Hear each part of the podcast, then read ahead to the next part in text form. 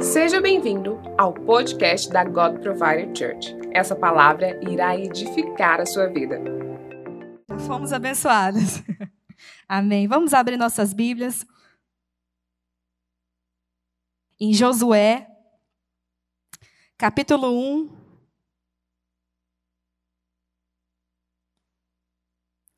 Josué, capítulo 1, do versículo 5 ao 9.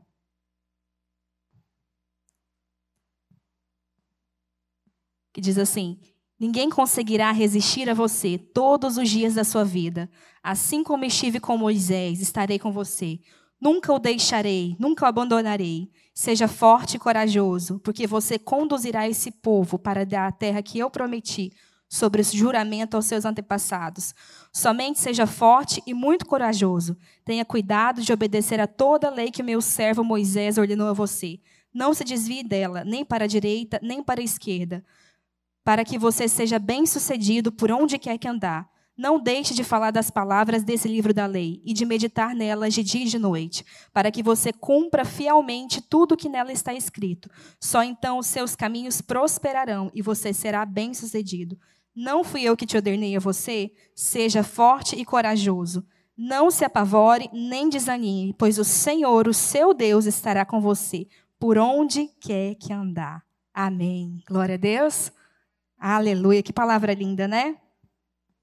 Nós vemos que Josué recebeu essa palavra linda de Deus. E a palavra conta que eles estavam numa nova estação. Moisés havia morrido e estava entrando um novo tempo. Olha para a pessoa que está do seu lado e diz: novo tempo. No tempo de Moisés, eles viveram de muita provisão. Né? É bênção viver da provisão, não é? Então havia coluna de fogo à noite, havia é, nuvem de dia, seus, as suas roupas, os seus sapatos cresciam. Então eles experimentaram de muita provisão. Agora eles iam ir para um novo tempo. O tempo com Josué eles teriam que pegar na espada. O tempo com Josué eles teriam que lutar, que guerrear. O tempo com Josué eles teriam que fazer um negócio acontecer. A palavra de Deus diz que aquele, aquele povo que eles eram os filhos daqueles que saíram com Moisés daquela terra. Quando eu penso isso, eu lembro quanto Deus é um Deus de geração. Deus ele tem uma promessa para você, mas ele também tem uma promessa para os seus filhos, uma promessa para os seus netos, uma promessa para os seus bisnetos. Deus ele começa algo com você, você chega aqui pensando assim, vim resolver um problema. E Deus fala assim, não. Você aqui, você está aqui você não veio resolver um problema. Você está aqui porque eu vim fazer uma aliança com você. E a minha aliança com você não é só resolver o seu problema. Eu quero resolver o seu problema, o problema dos seus filhos, o problema dos seus netos, os problemas das próximas gerações, porque eu sou um Deus de gerações. Amém? Então Deus ele te trouxe aqui não só para mudar a sua história, mas para mudar a história dos seus descendentes, para mudar a história da sua família, para acontecer um virar de página na sua vida. Amém? Quem crê nisso? E era isso que Deus estava fazendo na vida daquele povo. Começando uma nova estação. Mas eles teriam que ser forte, ser corajoso, não se apavorar, porque naquele momento eles iam ter que pegar na espada. Um povo que toda a vida dependeu da provisão, a palavra de Deus diz que depois do dia que eles entraram, começaram a guerrear e entraram naquela terra, a palavra de Deus diz que um dia depois de comerem do produto da terra, o maná cessou. Já não havia maná para os israelitas. E naquele mesmo ano eles comeram do fruto da terra de Canaã. A provisão acabou. Agora eles viveriam do quê? Do fruto da terra que o Senhor levou eles. Agora eles seriam prósperos naquele lugar que Deus enviou ele. Gente, isso é profundo. Sabe, a provisão pode te acompanhar no deserto, mas há um momento que você vai viver do fruto daquilo que você plantou, daquilo que você conquistou, e você vai ser próspero. Amém? Aleluia. E Josué ele recebeu uma palavra de Deus, e ele sabia que Deus estava com ele. Isso é bom a gente saber quando, que Deus está com a gente. Quantos aqui já receberam palavras de Deus? Eu vou te abençoar, filho. Eu vou te prosperar. Eu vou fazer sua empresa ser a número um do Brasil. Eu vou abençoar sua família. Eu vou quebrar esse histórico, esse diagnóstico de doença sobre a sua vida. Quantos já receberam uma palavra dessa? É lindo, né? Nós ficamos muito o quê? Encorajados, não é? E no capítulo 5, no versículo 13, Josué teve um encontro mais lindo ainda. Estando Josué perto de Jericó, olhou para cima e viu um homem em pé, empunhando uma espada. Aproximou-se dele e perguntou: Você é por nós ou por nossos inimigos? Nenhuma coisa nem outra, respondeu ele. Venho aqui na qualidade de comandante do exército do Senhor. Então Josué prostrou-se com o rosto em terra, em sinal de respeito, e lhe perguntou: Que mensagem meu senhor tem para o seu servo? O comandante do exército do Senhor respondeu: Tire as sandálias dos seus pés, pois o lugar que você está é santo. E Josué tirou. Amém. Que encontro! Foi tremendo esse encontro, né? Foi chaba, não foi? Para quem não sabe, significa foi algo pentecostal. Quem já teve um encontro pentecostal? Amém. E Deus se revelou a Josué. Deus disse que estava com ele. Que experiência. Mas ainda assim, depois de ouvir palavras lindas, depois de ser encorajado e ter um encontro, ele tinha que se levantar e tinha que conquistar as cidades. Ele tinha que se levantar e tinha que enfrentar a guerra. A Bíblia descreve é, alguma das batalhas foi a tomada de Jericó. A tomada de Jericó, Deus trouxe estratégias. Fala comigo, estratégias. Às vezes pode parecer, pode soar incomum as estratégias que Deus deu. Né? Deus mandou o povo marchar em volta das muralhas dessa cidade. E no sétimo dia, Deus mandou soar a buzina e o povo gritar, dar um brado de vitória. Então as muralhas caíram e o exército atacou. Soa bem diferente para quem é líder de um exército, não soa? Mandar o povo rodear, né? até sete dias. Mas o que, que Deus queria fazer nesse momento? Deus queria que Josué enfrentasse as batalhas. Deixa eu te dizer uma coisa. Você pode ter palavra, você pode ter revelação do anjo. Você pode ter o que for. Mas você vai ter que declarar e a muralha vai ter que cair. O anjo não vai por você. Jesus não vai por você. Ele está contigo. Mas você vai. Né? Às vezes a gente vê por pessoas que passam por luta e falam assim: não, não posso passar por isso, eu sou filho amado. Irmão, você é filho amado, mas infelizmente você vai ter que entrar na cova dos leões. Você é filho amado, mas você vai ter que matar o gigante. Você é filho amado, mas você vai ter que derrubar as muralhas de Jericó. Por isso que você é filho amado, porque Deus está com você. Quantas vezes nós recebemos palavras lindas e somos né, completamente encorajados, e lá no segundo dia, nós vemos, no outro dia, já pela manhã, a gente se depara com um problema muito grande. Né? A gente se depara com uma situação ou com, a, com um diagnóstico que a gente acha que é impossível. E aí vem o Senhor e te lembra novamente: você vai receber força, vai receber coragem, porque eu estou contigo em todo o tempo. Amém? Quantos recebem essa palavra nessa manhã? Diga amém. Amém. Quero compartilhar um testemunho com vocês nessa manhã. O ano passado foi um ano maravilhoso, não foi? amém. Foi benção. E no final, mais ou menos em agosto, Deus me deu um sonho. A gente estava aqui no Brasil é, e a gente já tinha passado quase um ano direto no Brasil. E aí Deus me deu um sonho. E nesse sonho eu vi a minha casa. E algo estava acontecendo na minha casa que eu não conseguia ver o que, que era, mas era algo ruim. E eu lembro até hoje que eu fui para a sala e comecei a orar nessa noite. E aí eu contei para o meu marido. Falei, meu bem, eu tive um sonho com a minha casa. E eu acho que a gente vai ter que ir lá, nos Estados Unidos, ver o que está acontecendo. E aí o Hebré, realmente, eu achei Estranho porque eu peguei, fui pegar a conta de energia, a casa está vazia, mas a conta vem mais alta do que o usual. Então algo está acontecendo lá que a gente não sabe. E aí então eu comecei a orar e meu marido pediu a vizinha que fosse na casa. Então a vizinha mostrou fotos.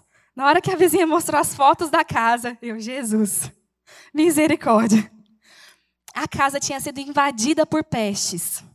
Invadida. Eu moro na Flórida, e na Flórida é um pântano, morávamos na Flórida. Então lá, assim, tem tudo quanto é tipo de animal que você imagina. E os animais vivem, vivem felizes na Flórida, soltos, né? Jacaré, tudo que você pensa. Mas no caso não foi jacaré, tá bom? e, e então, é, assim, a gente ficou muito preocupado. E o Weber recebeu uma carta da imigração. Eu estou em processo de documentação lá. E essa carta dizia que eu teria que voltar em dois dias para os Estados Unidos. E a gente, quê? Dois dias, estamos em pandemia, como que a gente vai fazer? Precisamos comprar passagem de um dia para o outro, e agora? E então eu lembro como se fosse ontem. Nós sentamos numa mesa lá em casa e aí a gente começou a discutir. Nossa família estava toda lá. Começamos a procurar passagens. Deus, o que, que vai acontecer? Meu Deus, misericórdia, a casa está destruída, nós não vamos poder ficar lá. Então, o que, que a gente vai fazer? E aí eu lembro que eu recebi uma mensagem naquela hora, e era meia-noite. Recebi uma mensagem e a mensagem falava assim: Deus sempre esteve ao seu lado nos momentos difíceis e nos momentos maravilhosos. Gente, depois daquela mensagem, eu estava em pressão. Mas eu comecei a sentir aliviada. Eu, uau, Deus está comigo. Só que depois eu parei para pensar um pouquinho. Se Deus está falando que está comigo, porque alguma coisa vai acontecer.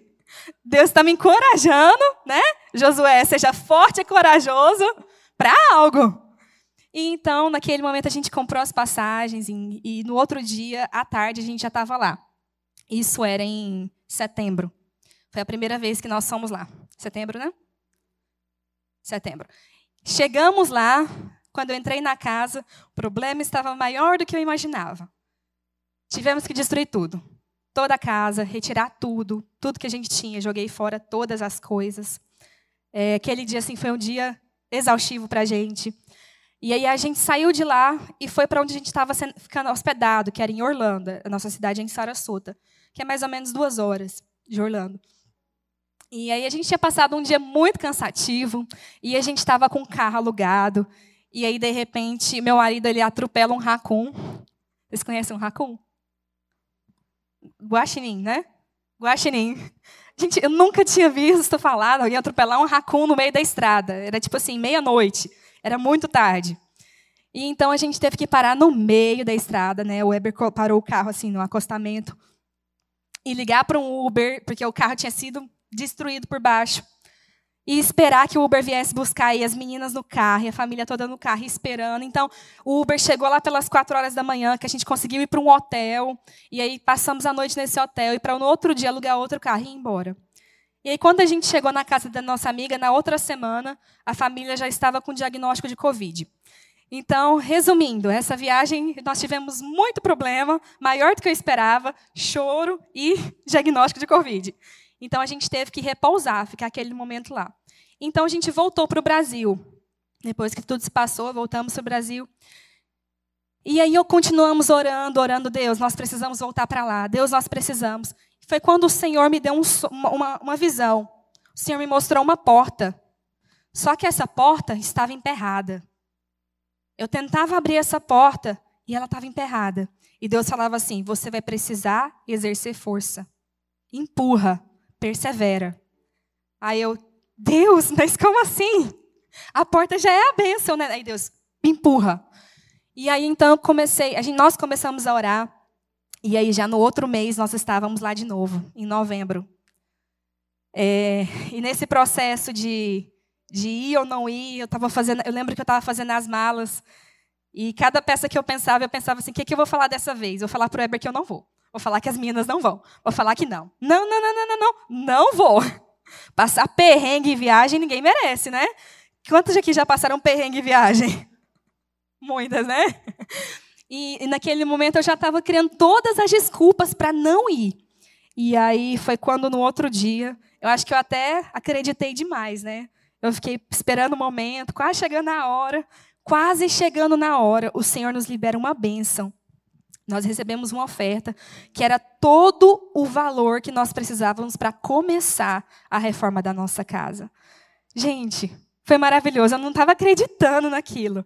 E, e, Deus começava a falar em mim: você tem que acreditar quando eu falo para você, porque eu vou fazer. E então nós fomos. Aquela viagem foi um pouco melhor. Porque nós vimos tanta provisão de Deus com pessoas que nós nem imaginávamos. Nós quebramos toda a casa é, nós começamos com a mão na obra. E, gente, até os appliances, que lá nas casas dos Estados Unidos, é, vem o fogão, a geladeira, a máquina de lavar, as máquinas de lavar roupa e secar, é, e micro-ondas são obrigatórios em todas as casas. Então, fazem parte da casa. Então, nós começamos a olhar para comprar, e eu comecei a, a fazer contatos com a pessoa que estava vendendo os appliances seminovos. E aí, essa pessoa não me conhecia. E aí, essa pessoa me manda mensagem e fala assim: Olha, é... não precisa de me pagar.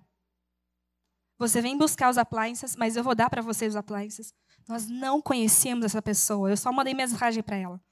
Então era assim, algo caro. Outra coisa, Deus abençoou, nós ganhamos o granito, o mármore, é mármore, né, que fala?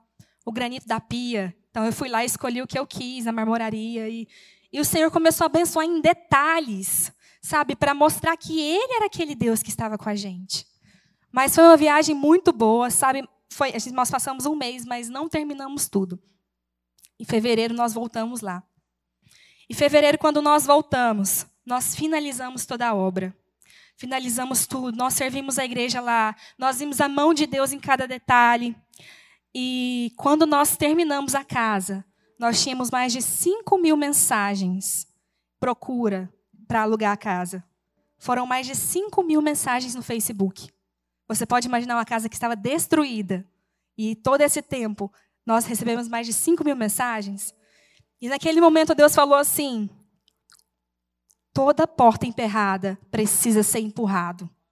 Você precisa empurrar. Você precisa fazer força para que você receba o seu milagre. O anjo vai estar contigo, Deus vai estar contigo, mas Deus vai usar você para ser forte e corajoso e receber o milagre que Deus tem prometido para você. Amém? Aleluia. Então, muitas vezes, quem aqui não tem um diagnóstico? Quem aqui não tem uma porta emperrada ou uma muralha que se levanta contra a sua vida? Todos nós temos. Mas o Senhor nos capacita de força, nos reveste para que a gente possa enfrentar o problema. Amém? Tem um verso que é muito lindo. É, que está lá em João capítulo 9. Se vocês puderem ir lá comigo, João, capítulo 9.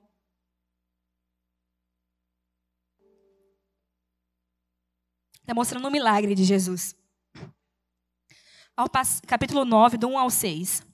Ao passar, Jesus viu um cego de nascença. Seus discípulos lhe perguntaram: Mestre, quem que pecou? Esse homem ou seus pais para que ele nascesse cego? Disse Jesus: Nem ele e nem os seus pais pecaram, mas isso aconteceu para que a obra de Deus se manifestasse na vida dele. Enquanto é dia, precisamos realizar a obra daquele que me enviou. A noite se aproxima, quando ninguém pode trabalhar. Enquanto estou no mundo, sou a luz do mundo. Tendo dito isso, cuspiu no chão, misturou terra com saliva e aplicou aos olhos do homem. Então disse: Vá lavar-se no tanque de Siloé. O homem foi, lavou-se e voltou vendo. Muito inusitado os milagres de Jesus. Né? Jesus poderia ter curado aquele homem ao encontro. Né? Pronto, você está curado. Mas Jesus exigiu algo dele. Quando nós passamos por um problema muitos anos, nós começamos a ter mais fé no problema do que em Deus. Então, naquele momento, Jesus estava falando assim: Você acredita mesmo em mim ou no problema? Vou exigir algo de você, você vai ser curado. Mas eu vou exigir que você se levante e vai até os tanques de Siloé, com seu olho, cego ainda, com um cuspe no seu olho. Na hora que você se lavar, você vai ser curado. Você entendeu isso? A fé existe movimento.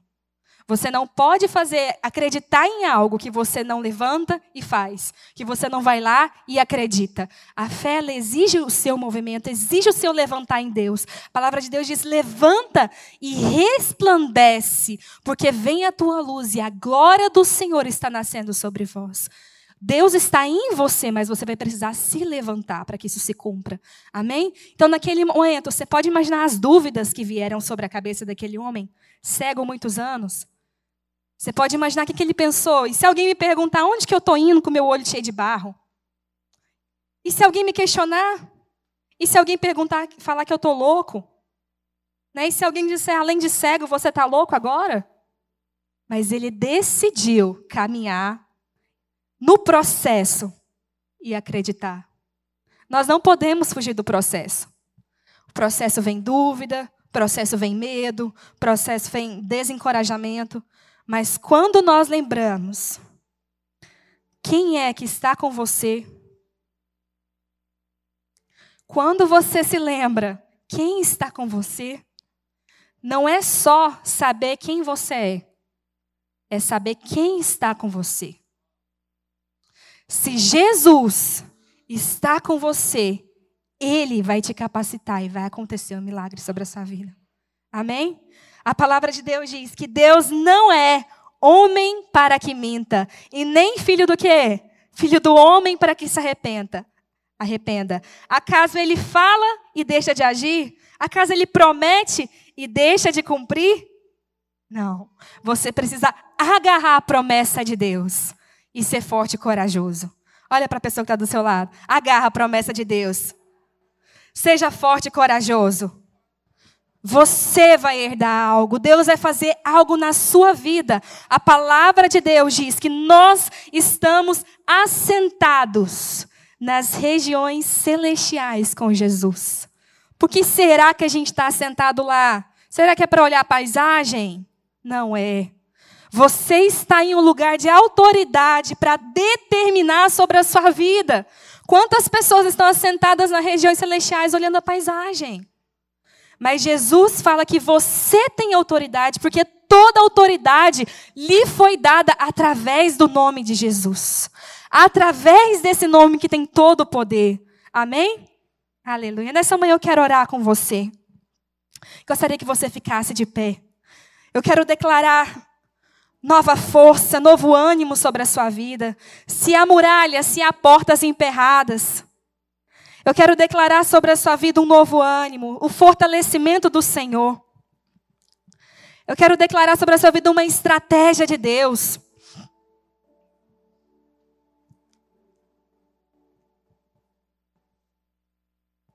Aleluia. Feche os seus olhos nessa manhã.